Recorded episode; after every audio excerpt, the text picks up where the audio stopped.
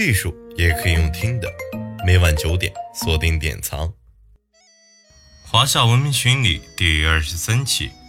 五代北方山水金浩与关同。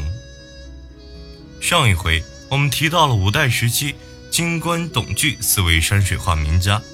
并详细的介绍了南派山水的开创者董源。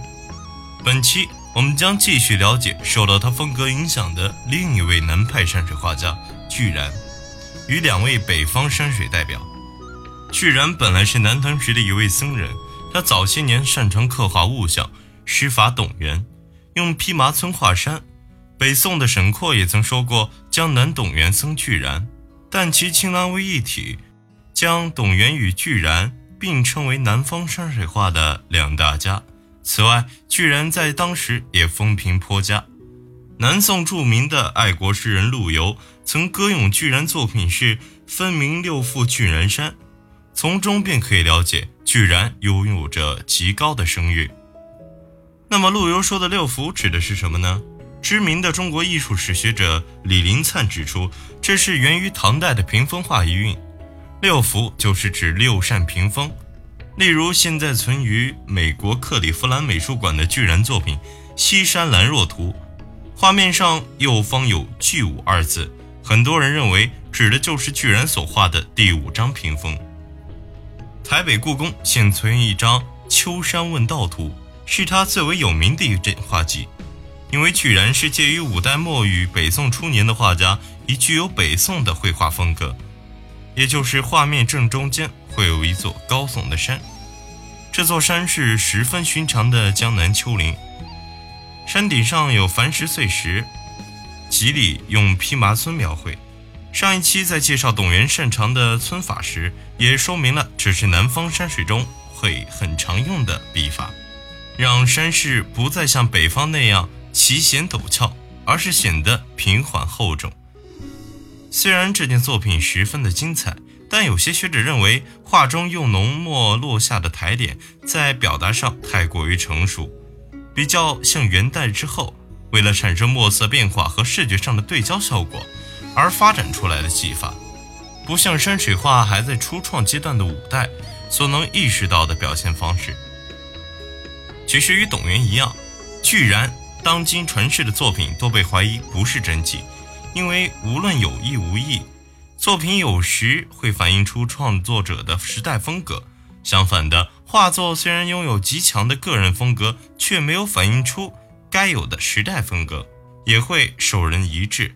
有些仿作画家因为经常忽略了时代风格而被识破真伪，这也是我们在观察艺术作品时可以训练的观察力。介绍完两位南方山水画的创始代表，接下来让我们回到北方山水，谈一谈金浩与关同。中国南北的山势地貌与气候有着十分显著的差异，因此造就两种山水画的表现风格。一般来说，南方气候湿润，山势多为平缓的丘陵；而北方气候干燥，山势高耸险峻。金浩为五代后梁时期的画家，传世的作品并不多，较为知名的是他晚年着有《笔法记》一作，阐述当时年代的绘画理论。帮助后人了解五代时期的绘画理论，他提出“画有六要，笔有四式”，被认为是上述过去山水画创作的经验总结。现存在美国有一张传为金浩所作的《雪景山水图》，右下角签注有“红谷子”三个字，与笔法记上的署名一致，也找不到后代添加的遗迹，因此认为是相当可信的金浩传世之作。金浩保留了对山水真实的观察，将北方的雄奇险峻的山势与造景描绘得引人入胜。在这件立幅画作中，我们仿佛可以跟随着画家的笔势，进入了层层叠叠的山峦之中。此外，这种几乎占满了全幅、中锋鼎立的布局，正是山水画发展的初期。喜欢把主体放在正中央的表现方式。李林灿先生戏称，就像叫小孩子画一幅风景画，他们也喜欢将主题画在正中间。画家们对于风格的探索，在画中留下的痕迹，也使后人有脉络可以依循。金浩的弟子关同与他的师傅一样，生卒年与记载都是谜团。目前传世的画迹只有珍藏于台北故宫博物院的《山西带渡图》较为知名，其余据传为关同作品的画，因为笔法风格皆有所差异，可信度都比较低。传闻关同是一位非常刻苦的人，为了绘画而废寝忘食。因而能达到与金浩相同的画境，并能从中创新，在当时的也十分的有名。《山西带杜图》也是构图上将主山放置于画面正中央的作品，具有典型的关同风格。画名由来是因为有飞瀑一分为二，一小队行人赶着小驴子直趋渡口。这件画作是否确实是关同的作品，学者也采以保留的态度。原因在于画面上有很多熟练的雨点村笔法，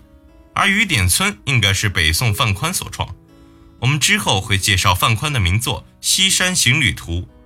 在这件作品上，雨点村的表现十分的清晰，因此李英创作时间较早的《山西带渡图》上出现这种表现方式，而且还十分的老道熟练，就令人存疑了。不过，无论是否为关同所作，这仍是一幅极佳的画作，也是大家所认可的。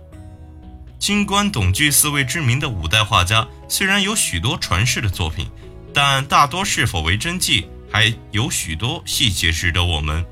慢慢商榷。但我们也因循了他们的脉络，逐渐的进入了山水画高度发展的黄金时代。在下一期，我们就要进入山水画的黄金时代——宋朝。